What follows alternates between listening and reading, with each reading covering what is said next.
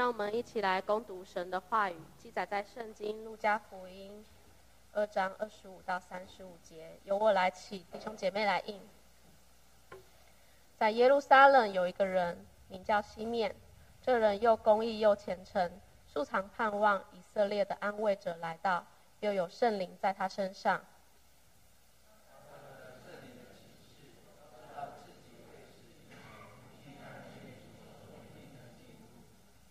他受了圣灵的感动，进入圣殿，正遇见耶稣的父母抱着孩子进来，要照律法的规矩办理。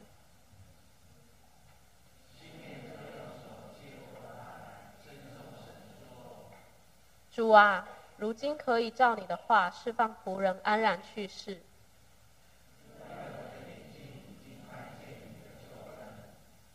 就是你在万民面前所预备的。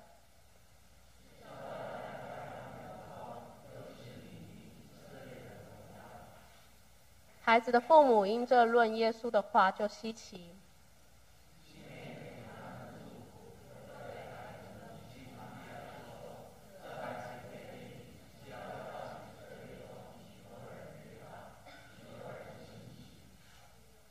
又要做毁谤的画饼，叫许多人心里的意念显露出来，你自己的心也要被刀刺透。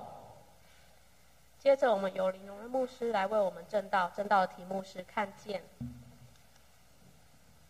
弟兄姐妹，大家平安。天气很冷，但是我们还是要彼此祝福哦。我们跟隔壁后面一起祝福说：“愿耶稣的爱温暖你的心。”我们一起来做一个祷告。亲爱的父神，谢谢恩典。虽然天气寒冷，但是我们敬拜的心依然火热。来到了面前，看见自己，也看见神的荣耀。主耶稣，我们感谢来赞美你。让我们一天一天的经过，一年的一年的经过，我们都感受到神的圣灵就与我们同在，在我们每一天当中。将今天的时间分别为圣，求神带领。祷告奉耶稣的名，阿门。我们每个人的一生当中都有起起跟落落，有年轻的时候，也有年老的时候。在年轻的时候，我们认为自己很刚强，我们可以胜过一切。可是，当我们到年老的时候，我们开始觉得说，好像虚空虚空，一切多虚空。有一首诗歌，或许我们在座的弟兄姐妹，我们都非常清楚，那就是叫《白发吟》。这首诗歌当中有一段话这样说：“亲爱的，我已经见老，白发如霜，银光耀。可叹人生必朝露。”青春少壮几时好？当你花容渐渐衰，乌漆黑发已灰白，我心依然如当初，对你永远亲又爱。他副歌这样说：唯你永远是我爱人，永远美丽又温存；唯你永远是我的爱人，永远美丽又温存。或许当我们在年老的时候，当他奏着歌的时候，你心里会有很大的感受，因为你看到你旁边一直陪你到生命当中终点那一个人，或许他已经慢慢的衰老，甚至牙齿已经慢慢的掉，甚至头发已经慢慢的灰白了。通过这首诗歌当中，他在感受到人生当中的变化无常，他在告诉我们人生当中，或许在我们年轻的时候，我们要献上感谢。但是到年老的时候，有更多感谢在身旁当中每一个人。我们对年老的定义完全都不一样。当我们到年老的时候，你如何来看自己未来的人生？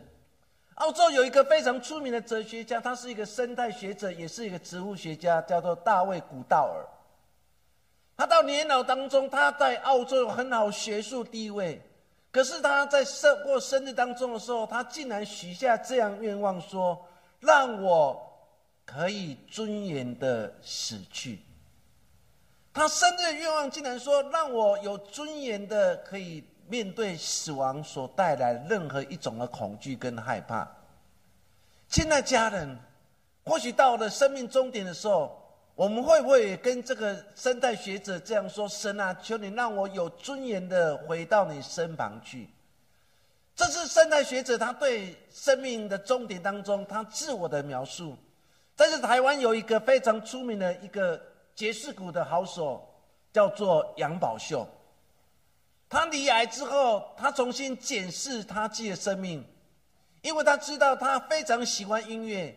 可是，在年少或是在青壮年，或是当家庭主妇时候，他已经为了家庭牺牲这一切。可是他知道，他自己离癌所剩的日子不多，他希望重新回到过去他最爱的打鼓。于是，他就专心投入打鼓，学习打鼓，甚至最后也可以去教学，甚至到最后，他可以慢慢的成为很多乐团的帮助者。我们看到杨宝寿一生当中，他继续在台湾所上帝所给予这块土地当中，他继续成为一个摇滚乐手，直到他生命的终点。每个人其实对年老时候都有不同的理解或感受，不管生物学者或是杨宝秀这个姐妹，他们对年老的定义完全都不一样。有些人期待很尊严离开。但是有些人却期待，当我到生命终点的时候，我可以让我的生命，然后展现出色彩。生命当中，其实很多时候不是我们可以去决定的。尤其我们看到雅各的一生，当我们去读就业当中，雅各，当他跟他的孩子来到了埃及，享受那个荣华富贵，当时的法老王想要知道雅各如何。有这么多的孩子，甚至有约瑟这么出色的孩子，他到底人生的秘诀到底是什么？在创世纪第四十七章第八节到第九节当中，圣经这样描写：法老就问雅各说：“雅各，你平生的年日是多少？”可是雅各对法老这样说：“我聚居在世的年日是一百三十岁。”我平生的日子，连日又少又苦，不及我列祖在世聚居的日子。当你读到这样的话当中的时候，你心里或许对雅各这个人又开始产生了很多问号。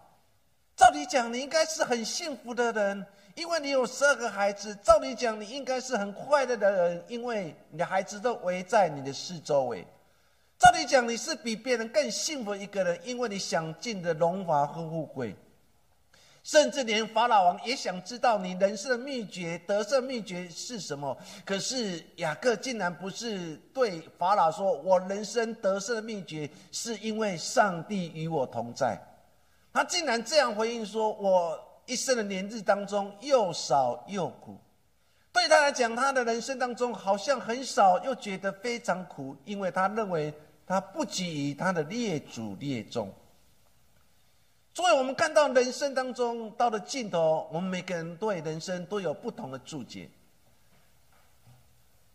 圣经当中诗篇诗人又对人生有另外一个新的注解。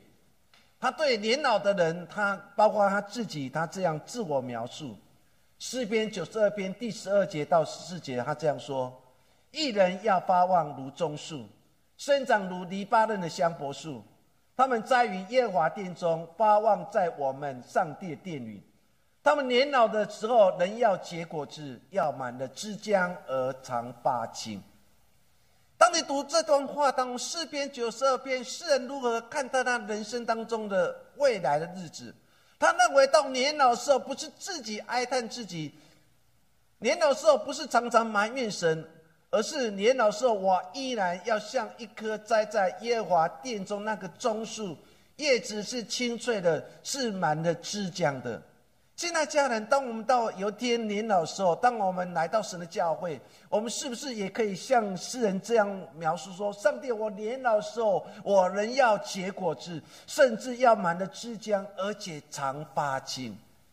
这是信仰给我们一个很大的激励跟鼓励。原来到年老时候，不是因为自己年老而埋怨神，而是在年老当中换一个角度，更积极正面来看自己，说：神啊，我到年老时候，我还是一样的要结一个信仰果子，我还是结一个工业果子、善良果子、奉献果子、仁爱果子，甚至我希望我一生当中永远活在耶和华的殿中，直到永永远远。我们今天所读的圣经当中，在描写一个年老的人，他在年老当中，他一直有一个很深的期待，就是他可以在有生之日可以看见上帝的荣耀，就是那个拯救者、那个弥赛亚、那个救世主来到以色列当中。我们今天的经文当中是有一个人叫做西面，在他人生最后一刻当中，他相信他可以看见，他相信神绝对不会离弃他。他对神讲说：“神啊，让我在人生最后一个日子当中，我可以成为一个有影响力的人，我可以看见主耶稣基督荣耀，看见神的救赎来到我们当中。”神听了这年老西面的祷告，最后让他看见弥赛亚，我们救主耶稣基督。最后他了无遗憾的回到天家。我们今天要来看西面这个人，到底西面这个人带给我们有什么影响跟反省？第一点的反省就是我们到底有什么？你有什么？圣经第二章第二十五节这样这样说：在耶路撒冷有一个人名叫西面，这人又公义又虔诚，常素常素常盼望以色列的安慰者来到，又有圣灵在他的身上。当你读二十五节当中，他很清楚的告诉我们一件事情，就是有一个人名叫西面，他在描写这个老人，这个西面是怎样一个人。其实他是一个很平凡的一个老人，因为他本身不是祭司，他也不是一个宗教领袖，他是一个很平凡的一个老人。或许就是我们在街上所看到每一个经过你面前那一个老人一般。他是一个很平凡的老人，可是平凡的背后却看见他是一个又公义又虔诚。公义。他原来意思叫做指敬畏神、正直、守律法、与上帝同行的人。虽然西面是一个老人，是一个很平凡的老人，可是他是一个很公义的人，他是一个很敬畏神的人。他守神的律法，甚至他学习在每一天当中与神同行，与神经历他生命当中的死因幽谷。他是就这样这么公义的人。不止如此。他又是一个很虔诚的人，虔诚的意思就是说，人对神有一种非常严谨的态度。简单来说，就是他对属灵的事非常的在意。他虽然是一个平凡的老人，可是他是一个有神同行的人。更重要，他对所有属灵的事是充满了信心，充满了渴慕，对属灵的事是非常在意。因此，他看见了以色列在沉沦当中，他看见了需要有个拯救者来到以色列当中，带领他们经过黑暗，看见光明。于是，他对神恳求说：“神啊，在我有生日子当中，我真可以看见我们以色的荣耀，甚至看见一道光，然后带领人经历过黑暗，来到光明之中。”我们看到了，在描写西面这个人当中，他说他很虔诚，就是他是一个对属灵的事非常在意的人。我们今天每个成为基督徒的我们，我们对属灵的事我们在意吗？我们对人的得救在意吗？我对自己的灵魂的得救在意吗？我对与神之间的关系在意吗？若一个基督徒无法对属灵的事在意，对神灵的事不再有渴慕的时候，其实我们的心也慢慢的朝向黑暗。这个年老的西面，他不仅是一个很平凡的老人，他对属灵的事很在意，甚至他守律法，他敬畏神，甚至与神同行。所以圣经在描写这个老人当中，给他一个定义，就是又公义又虔诚。更重要，他是一个充满有盼望的人。虽然当时在法利赛人、利未人以及所有经学教师的控制之下，以色列人过着宗教的生活，但是没有活出宗教的精神。整个社会的氛围是充满着绝望，充满了失望，因为他们看不见任何一个光来到他们当中，带领以色列百姓朝向一个又真实，甚至又神所喜悦的道路而前进。当大家对当时的环境失望的时候，这时候西面依然保持一种很大的盼望，因为他知道神没有离弃，神没有放弃他们，神一定会派一个拯救者来到他们当中，成为他们的希望者。所以心面抱持的这样的期待，所以圣经才会讲说，他素来是充满盼望的人。我们今天成为一个基督徒，不也是如此吗？有时候我们会对环境失望，我们有时候会对政治失望，有时候我们会对人失望，甚至对我们的亲人失望。我们常常也会有失望的一面，但是因为失望导致我们产生绝望。当我们产生绝望的时候，我们就人生就放弃了，我们就觉得人生没有任何意涵的，没有任何意义的。可是我们看到西面这个老人，这个敬畏神的人。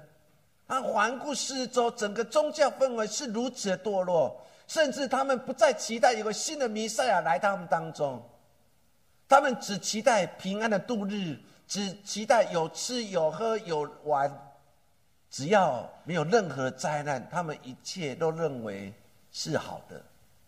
可对西面来讲，这不是人生当中最重要的，因为他期待有一个拯救者来到他们当中。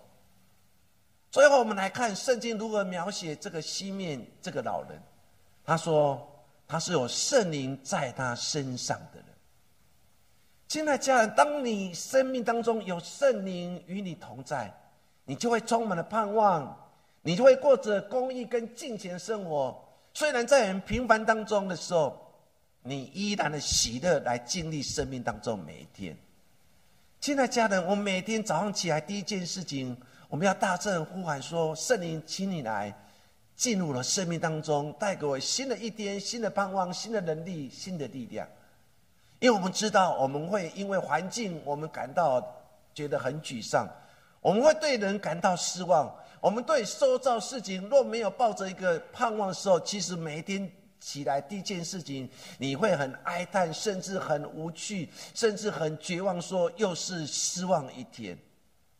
说求神帮助我们，每天早上起来，你要勇敢对神宣告说：靠着主耶稣基督的圣名，圣灵今天要降临在我生命当中。我今天当中要过着得胜的生活、喜乐生活、与主亲近的生活。圣经不是随便描写一个人，他在描写西面的时候，把它放在我们路加福音当中，占了非常重要版面。西面这个人平凡的人，也在告诉我们每一位弟兄姐妹：我们虽然都是很平凡的人，但是我们还是可以活出不一样的生命的色彩，如同西面一样，成为一个公益，成为一个虔诚，成为有盼望，成为一个有圣灵在他生命当中的人。亲爱家人，这几样当中，你有几样呢？神今天使用西面。不是他年轻力壮日子，也不是他人生当中黄金岁月。神使用了西面，是因为他敬虔爱神，因为圣灵在他生命当中，他生命充满的属灵的魅力。我们今天来到神的教会，我们生命当中会让每一个来到我们面前的人感到我们生命当中有那个属灵的魅力吗？我们常常说这个人有宗教魅力，我们说这个人有一个政治上的魅力，我们这我们说这个人有明星的魅力，但是成为基督徒，我们应该让别人说我们生命当中有属灵的魅力。当我们生命有属灵的魅力的时候，你要发觉你是一个充满喜的人，你是充满有权柄的人，你是充满对人生当中有盼望的人。说亲爱家人，你生命当中有什么不应该有一个属灵的魅力？那个属灵的魅力才会让你在做每一件事情的时候越来越有精神。当你在每一次祷告的时候，你越祷告越有能力。当你生命当中有属灵魅力的时候，你自然你的祷告为别人做祷告的时候。人就从你的生命当中看见了基督，因为你的祷告让这个人病得到医治。做亲爱家人，我们今天所需要的是更多更多的属灵的魅力，而不是一个明星的魅力、唱歌魅力，说或是一个政治上魅力。我们需要的是更多更多一个属灵的魅力，如同西面一样，一个老人如何活出那个属灵的魅力，影响了初代教会，因为。西面的属灵的魅力，影响了许多后来跟从耶稣的人。做求神帮助我们，一个年老的西面竟然可以有那么多的影响力，就是因为有圣灵与他同在。当圣灵与他同在，自然他生命当中就散发的属灵的魅力。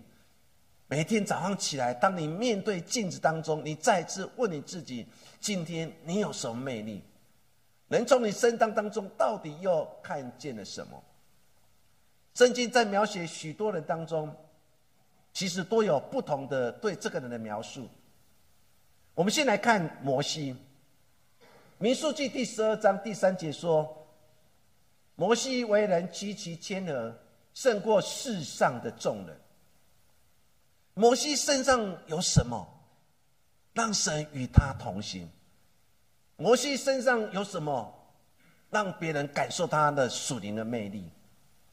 是因为他人极其谦和。圣经描写说，他的 他的谦卑胜过世上的众人。这是摩西。我们来看大卫，大卫到底他生命当中有什么属灵的魅力？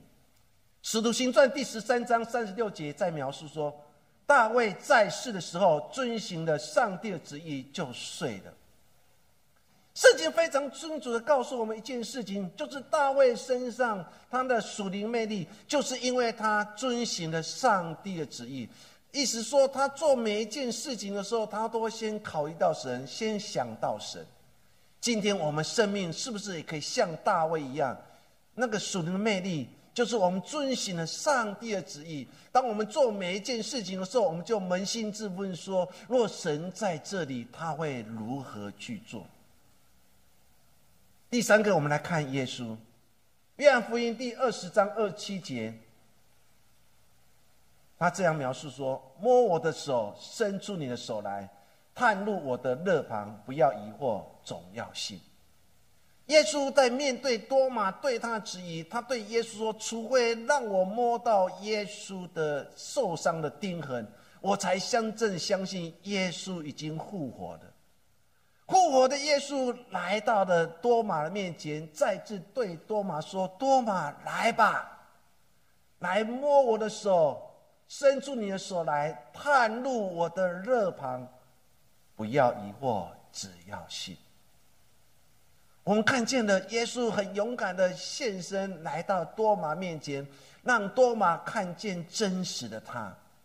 他挑战了多马：“你说你要看见，来吧，你来看见我的钉痕，看见我受伤钉痕，用手探入我被枪所刺入的痕迹吧。”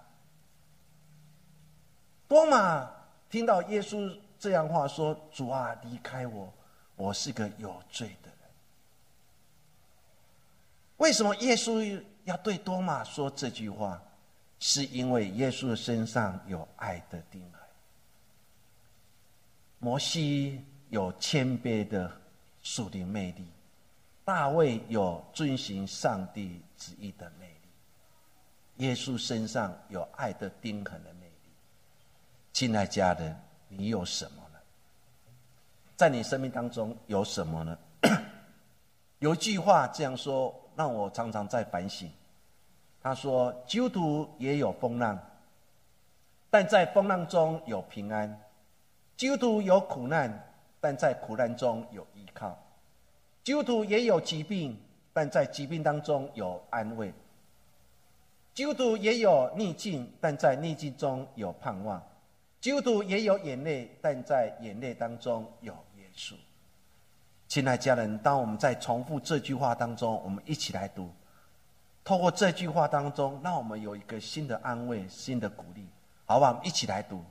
基督徒也有风浪，但在风浪中有平安；基督徒也有苦难，但在苦难中有依靠；基督徒也有疾病，但在疾病中有安慰。基督徒也有逆境，但在逆境中有盼望；基督也有眼泪，但在眼泪中有耶稣。我们都有眼泪，受伤的眼泪，受苦眼泪，但在眼泪当中，你跟我都有耶稣。我们看到了大卫，看到了摩西，我们看见圣经当中每一个人物当中。都一再的告诉我们，我们到底有什么？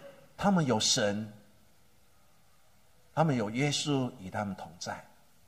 纵使在疾病当中，在风浪当中，在苦难当中，在逆境当中，在眼泪当中，多有平安，多有依靠，多有安慰，多有盼望，多有耶稣。虽然外头有风有雨，但在基督里面，我们有平安。今天我们成为基督徒，不就是因为耶稣与我们同在？我们的心有平安吗？第二件事情，透过西面的事，让我们可以来反省，就是在有限的生命，我们依然可以为主来发光。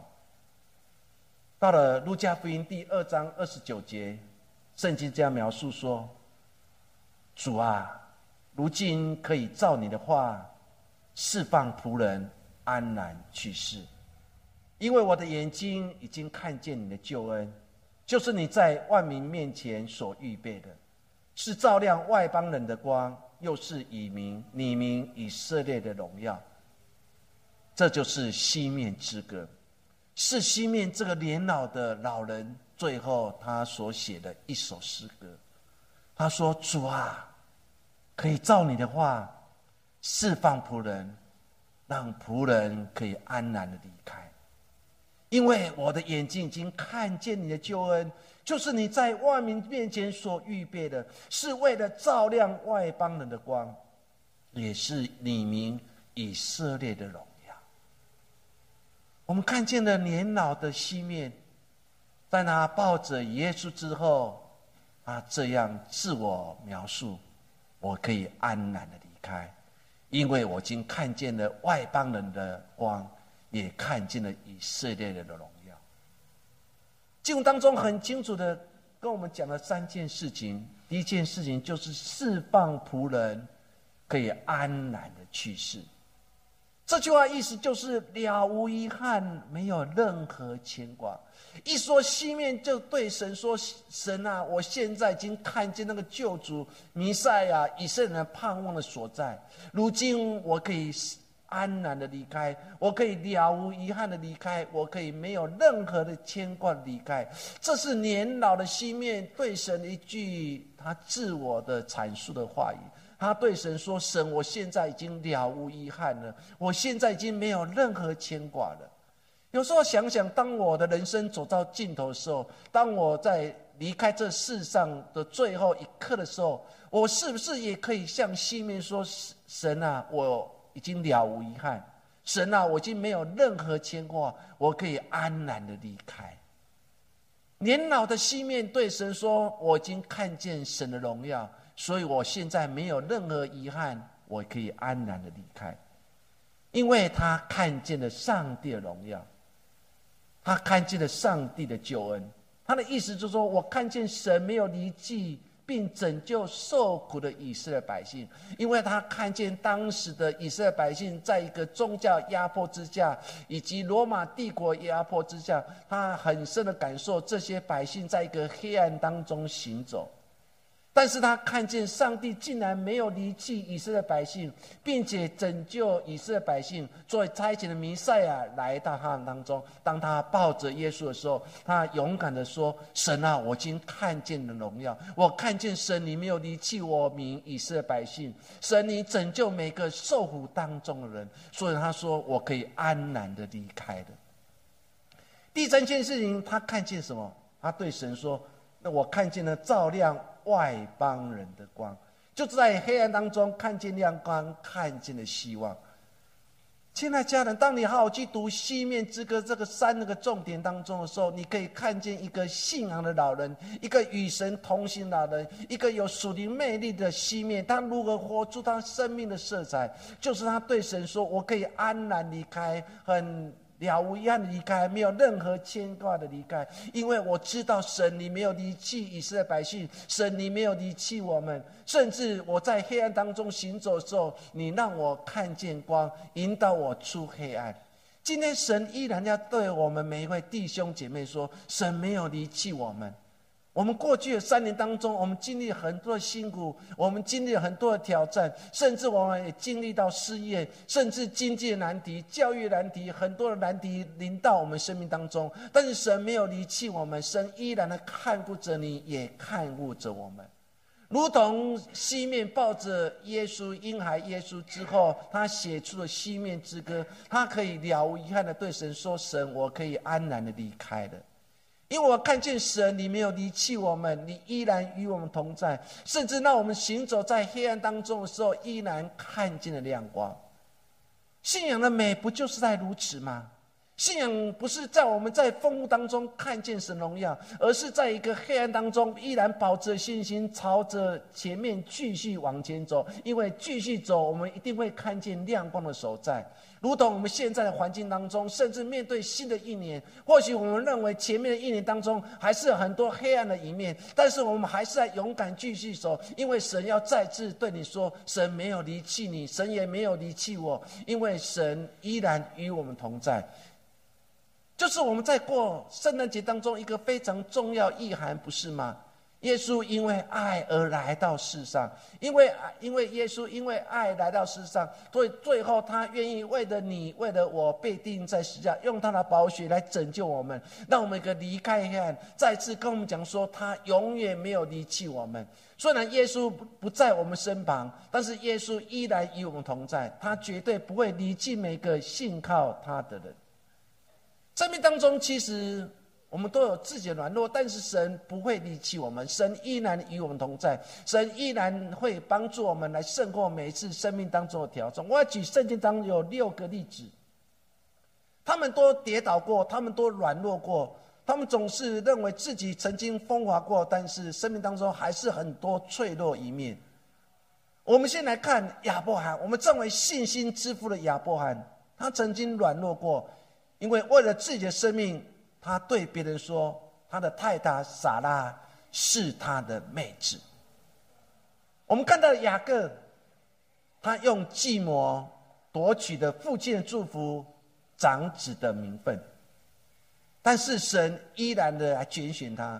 虽然他曾经软弱过，可是他靠着神，他还是可以胜过生命当中每个挑战。我们看到摩西。虽然有属灵魅力，但是他曾经也跌倒过，因为是以色列百姓在没有水喝的时候，神再次说：“你就用杖指着磐石，磐石就会出水。”但是摩西因为百姓不断的喧闹，导致他的情绪上来，他就用那个杖击打磐石。虽然磐石还是出水，但是最后导致他无法进入上帝所应许之地。我们也看到了彼得三次不认主。他曾经对耶稣说：“主啊，我纵使与你被抓去关，我也心甘的乐意。”可是他竟然三次而不认主。我们看到的多玛，他对别人说：“除非让我摸到耶稣的钉痕，摸到耶稣的肋旁被枪所插入的痕迹的时候，我才真正相信耶稣基督复活。”可是到最后，我们看见了他竟然为了福音，他最后被人从后面射箭，然后殉道而亡。我们看到的伟大的宣教师，还没称为改名之前的扫罗。扫罗他逼迫教会，他看见当时的斯蒂凡被用石头打死的时候，他在一旁还窃窃的失笑。可是，在大马士路中。他与主相遇，他成为一个为福音牺牲他自己生命的保罗。亲爱家人，他们的生命当中曾经都软弱过，曾经都跌倒过。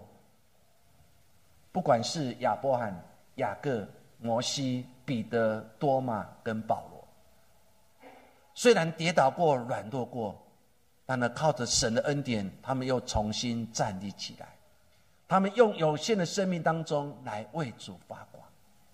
今天不要因为你自己年老了，或是你还认为自己生病了，认为自己好像不如人了，我们就放弃了自己。其实不是，不同的环境、不同的人，我们都可以为主发光。或许年轻的时候可以为主发光，在你年老的时候，你依然可以为主而发光。我很喜欢一首歌的歌名叫《一根小蜡烛》。这首诗歌这样说：我们只是一根根蜡烛，要紧的是点燃出来的光。个体的生命只是宇宙间的小点，是他所点燃出来光芒。只要自己发亮，不愁这个世界没有光。每刻讯息真实都是永恒的。我的主，我更需要你永恒的光芒。今天你跟我，我们都是一根小小蜡烛，我们还是一样可以发光，让人在寒冷当中依然能感到温暖。我们今天都可以成为一根小小蜡烛，指引在黑暗当中行走的人。求神赐福于我们每一位弟兄姐妹，成为一个小蜡烛，在别人寒冷的时候给他温暖，在别人当当走在一个黑暗当中的时候给他亮光吧。年老熄灭，他最后安然的离开，他做了几件事情。年老的熄灭，他的心愿。就是看见基督，拥抱基督，荣耀基督，最后他归属基督。年老熄灭的心愿，是不是也是你我的心愿呢？当我们走到生命的尽头，当我们回顾过去一生当中，我们是不是也可以勇敢的说：“主啊，我已经看见了你；主啊，我已经拥抱了你。”主啊，我要荣耀归给你，我要永远属于你。求神赐福于每位家人。宗教改革家马丁路德，他这样自我期许说：一个基督徒若不能成为一座灯塔，也要成为一根蜡烛。虽然我们不能成为一个非常坚固的灯塔，但是你跟我都可以成为一根蜡烛。新的一年即将要开始，我们还有一些基督徒，我们弟兄姐妹还没有回到上帝的教会。你要成为那根小蜡烛，打电话给他，写个赖给他，鼓励着他，让他回到神的教会，让我们一起来敬拜神。不管我们现在是不是像年轻的大卫。面对歌利亚一点都不畏惧，还是我们现在像年老的西面渐渐的衰老。但是只要你愿意让神使用，其实我们生命依然都会发光发热。求神赐福以为每位弟兄姐妹，不管在任何的环境、任何岁月当中，我们都可以成为蜡烛，我们都可以继续为主发光发热。求神赐福以为弟兄姐妹，我们一起来祷告。亲爱父神，我们再次来看西面的一生。一个平凡的老人，值得我们效法吗？但是我们却从西面这个平凡的老人当中，看到了公义，也看到了金钱。也看见的圣灵与他同在。主啊，我们要在你面前认罪悔改，因为我们曾经软弱过，曾经跌倒过，常常认为自己不如人，常常看清自己。我们很期待，我真的像年老的西面一样，在年老时候依然可以为主发光。可是我总是觉得，我提不起劲，我唱不出声音，我就放弃了。主啊，求你再次燃起我们每个人的信心。当我们在年轻当中的时候，我们就如同大卫一样，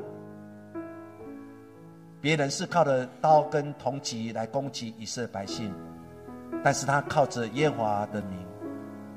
在我们年轻的时候，让我们像大卫一样。高举神的荣耀。可是，在我们年老时候，我们可以学习西面一样，看见基督，拥抱基督，荣耀基督，最后我们归于基督。耶稣，谢谢你，愿你的圣灵就与我们同在，赐福于我们。我们这样祷告，奉耶稣的名，阿门。好，我们请。